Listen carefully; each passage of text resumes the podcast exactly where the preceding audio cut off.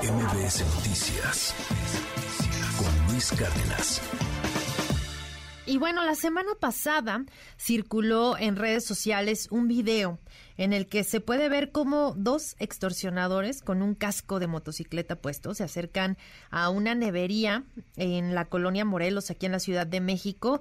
Pues ahí cruzan algunas palabras y amenazan al trabajador, que además es una persona ya de la tercera edad, es, es quien atendía el negocio. Y bueno, pues prenden fuego al, al mostrador eh, ahí se puede ver en el video que el hombre trata de apagarlo con un trapo, eh, pero ahí también se, se, le alcanza a prender una parte de su brazo. Después llegan más personas de, de, la nevería a ayudarle y bueno, finalmente el incidente no pasó a mayores. Pero ¿qué es esto? ¿Qué niveles de violencia están llegando los extorsionadores, las extorsiones en la Ciudad de México? ¿Qué está haciendo la autoridad al respecto? Y, pues, ¿qué hacer, no? ¿Qué, ¿Qué hacer la ciudadanía ante esto?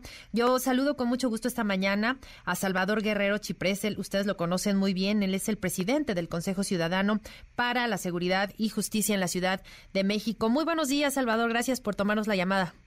Buenos días, Sheila, encantado de saludarte y magnífica semana. Gracias. Pues, ¿qué lectura tiene el, el, Consejo Ciudadano de este, de este nivel ya de, de, de, violencia que estamos viendo en las extorsiones? Obviamente, pues es, es el primer caso que yo, yo entiendo se registra de, de esta naturaleza, pero es una modalidad que, no sé, no habíamos visto. ¿Ustedes cómo lo perciben y, y qué conocimiento tienen al respecto? Bueno, en principio hay que decir que todos como ciudadanos, autoridades, empresarios, tenemos que combatir el tema de la extorsión claro. donde ocurra.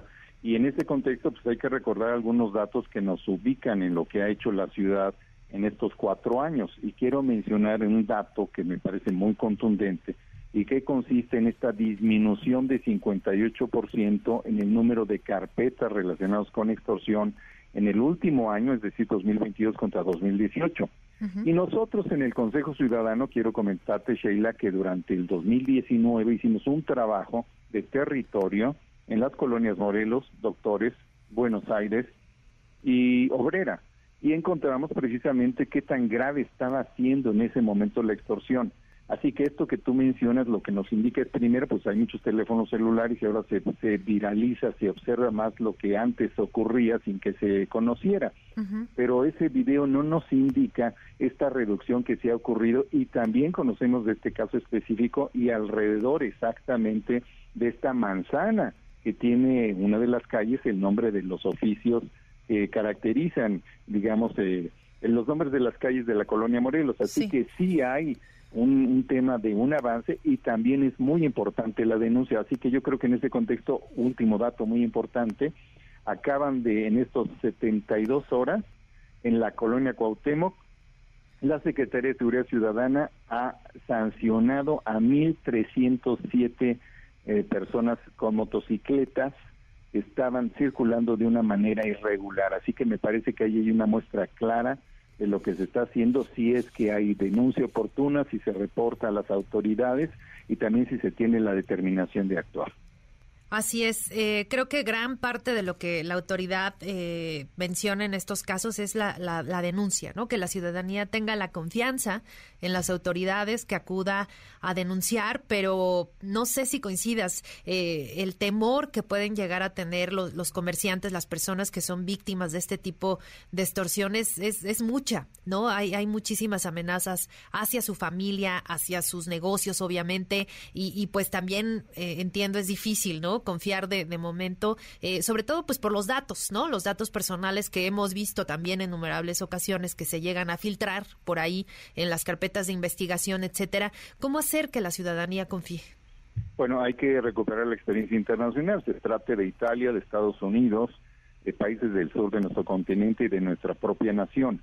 El delincuente lo que quiere subrayar es que hay una narrativa de temor que es según el delincuente, ¿verdad? Siempre claro. según el delincuente, pues que todo está mal, que hay corrupción de las autoridades y una serie de elementos retóricos que dirigen precisamente a aprovecharse de lo que pudiera existir de desconfianza y temor. Frente a eso, el Consejo Ciudadano ha trabajado muy de cerca con las autoridades y nos parece muy convincente, primero, el trabajo del Gabinete de Seguridad, el trabajo de la Policía, el trabajo de la Fiscalía y el nuestro mismo, y gracias a las denuncias y reportes de los empresarios y ciudadanos del centro histórico, por ejemplo, y de la colonia Morelos, entre el 2019 y el 2022 hubo registro de desplome en el número de, de reportes sobre que tenían que ver con extorsión. Específicamente hubo ocasiones en algunos meses en que bajó 70% el número de incidentes de extorsión y eso debido precisamente a que empresarios de cualquier edad, como en este caso el que tú mencionaste, o cualquier otro compañero o compañera eh, ciudadano o ciudadana que decide reportar la extorsión, se atiende y se hace cargo la autoridad. Y nos consta en este caso de esta paletería porque nosotros la visitamos y nos dijeron que ya estaba muy ah, pues ya estaba ya había tomado cartas en el asunto tanto la secretaría como la fiscalía eh, General de Justicia, estamos hablando de la calle Mecánicos. Entonces, sí es muy importante esto, este mensaje. Cada vez que se dice que hay miedo, que hay desconfianza, eso a mí me parece que se acerca un poco al tipo de discurso que usan los extorsionadores, que dicen, ¿para qué reportas? si ya todo está mal, ¿para qué reportas si nada va a ocurrir a favor de la justicia? Y nosotros sostenemos, eso es mentira. Además de que incluso los extorsionadores llegan y abiertamente dicen, ¿no? De qué grupo son, se identifica. Incluso recuerdo que en algunas declaraciones decía el propio secretario de Seguridad eh, que el propio eh, o el propio comerciante o quien eh, había sido víctima de, alguna extorsión, igual en el centro histórico, decía que eran los del cártel Jalisco Nueva Generación y cuando la policía detiene a este grupo delictivo, pues evidentemente no eran del cártel Jalisco Nueva Generación. Entonces, es una narrativa que, que pues los delincuentes utilizan para atemorizar eh, a todos los comerciantes, a todas las personas que pues todos los días salen a trabajar. Ya lo decía esta, esta publicación en Twitter cuando se da a conocer este, este video, ¿no? Que pues salen a trabajar de manera honrada, pagan sus impuestos, etcétera, y se enfrentan a este tipo de extorsiones y que se identifican quienes llegan a extorsionar como miembros en algunos casos incluso del, del cártel de la Unión de, de Tepito, de la Unión del Centro, y pues están plenamente identificados además. Bueno, y en ese caso nosotros recordamos siempre, el delincuente tiene eh, la tentación y la herramienta de promover el tema. Frente a eso, el Consejo Ciudadano, las autoridades, los empresarios decimos, Ahí está la aplicación Mi Policía. Nos sirve perfectamente para ubicar cuadrantes responsables y los teléfonos de los policías que están a cargo de cualquier cuadrante, incluida la colonia Morelos. Número dos, está por supuesto la aplicación No Más Extorsiones del Consejo Ciudadano que permite deshacerse de la amenaza telefónica que normalmente acompaña cualquier amenaza material que se presenta de la manera que eh, al parecer se hizo en este caso con personas que están manejando motocicletas de manera ilegal y en actividades ilegales. Estas dos aplicaciones, la disposición real concreta de la jefa de gobierno, de la Fiscalía, de la Secretaría y la forma de recibir a toda hora del Consejo Ciudadano los reportes sobre extorsión nos pueden ayudar a prácticamente eliminar en 95-99% la probable vulnerabilidad. Eso hay que reiterarlo una y otra vez porque en la Ciudad de México ha bajado la extorsión y ha sido gracias precisamente a la disposición de personajes como el, el señor, el don que estaba a cargo precisamente de la paletería, porque fuimos con él hace 48 horas y nos dijo, no, yo estoy bien ya, me atendió la Fiscalía, me atendió la Secretaría de Seguridad Ciudadana, muchísimas gracias. Entonces, sí es importante decirlo y también recordar que los organismos delictivos se quieren mm, posicionar y dicen que son de organismos delictivos que tienen esta eh, pseudo reputación, ¿verdad? Y en realidad son pequeñas celulitas o eh, jovencillos, ¿verdad? Que están en ese camino de aprendizaje delictivo que hay que contener.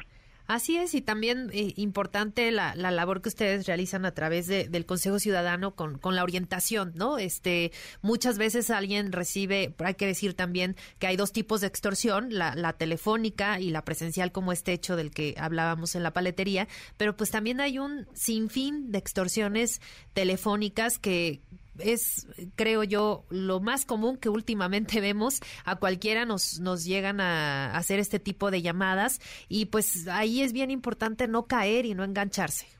Bueno, ahí insisto, nosotros hemos identificado en estos cuatro años, cuatro meses, que el 92% de los intentos de extorsión o fraude, que son los delitos más frecuentes en nuestro continente, entran por teléfono celular. Entonces la clave es. bajar la aplicación no más extorsiones, ya con eso te sale en iOS y en Android bloqueado el teléfono, te dice teléfono de origen sospechoso y con eso ya sabes que no debes de contestar y también es un dato eh, comprobable que los delincuentes utilizan en nueve de cada diez casos únicamente el celular, únicamente, y en diez de cada 100 casos utilizan la combinación de su presencia delictiva amenazante y el celular. Así que controlando lo que ingresa y sale del celular, nosotros nos estamos deshaciendo del riesgo. E insisto, aun cuando existiera la probabilidad de la única presencia material del delincuente, lo que hay que hacer es reportar a las autoridades, al Consejo Ciudadano, y nosotros de manera convergente e inmediata participamos para inhibir la amenaza. Hay que decir también que tenemos talleres con inteligencia de la policía y de la fiscalía para combatir estas amenazas, los hemos desarrollado en las sedes del Consejo y también hemos ido a los lugares donde lo solicitan, incluida así la colonia eh, Morelos, que en este caso pues, frecuentemente aparece eh, pues con este tipo de incidentes. Así que ahí está el Consejo Ciudadano abierto para atender y estamos siempre a la orden porque sí creemos que es posible continuar esta disminución del número de extorsiones que se ha registrado ejemplarmente en la capital nacional. Así es, y, bueno, ahí también destacar, como, como usted bien comenta, la, la orientación que ha hecho la, la, Secretaría de Seguridad Ciudadana para pues evitar caer en este tipo de pues de extorsiones, eh, que la gente pues sí guarde de alguna forma la, la, calma, obviamente pues sí, a cualquiera nos pueden tomar por sorpresa, ¿no? Eh, hay muchísimas eh, formas en que ahora los delincuentes utilizan este tipo de extorsiones para obtener algún tipo de beneficio, pero bueno, pues ahí está. Y nada más, si me permite nos recuerda el teléfono, la línea del Consejo Ciudadano para que nuestros amigos tomen nota. Sheila, y sí, primero que nada déjame decirte gracias y segundo que bueno que respalda esta noción de serenidad porque siempre se puede que están las camaritas, guardar serenidad, aún en el caso de llegar a presentarse a alguien ahí en un negocio y reportar, reportar siempre a las autoridades. Y en el caso del Consejo, que somos una conexión directa con la Fiscalía y con la Secretaría de Seguridad y con el Gabinete de Seguridad, el teléfono es 55 55 33 55 33 24 7, atendemos muy rápido y conectamos también, insisto, con la policía y con la Fiscalía. Muchísimas gracias por estos minutos, Salvador Guerrero Chiprés, presidente del Consejo Ciudadano para la Seguridad y Justicia de la Ciudad de México. Muy buen día.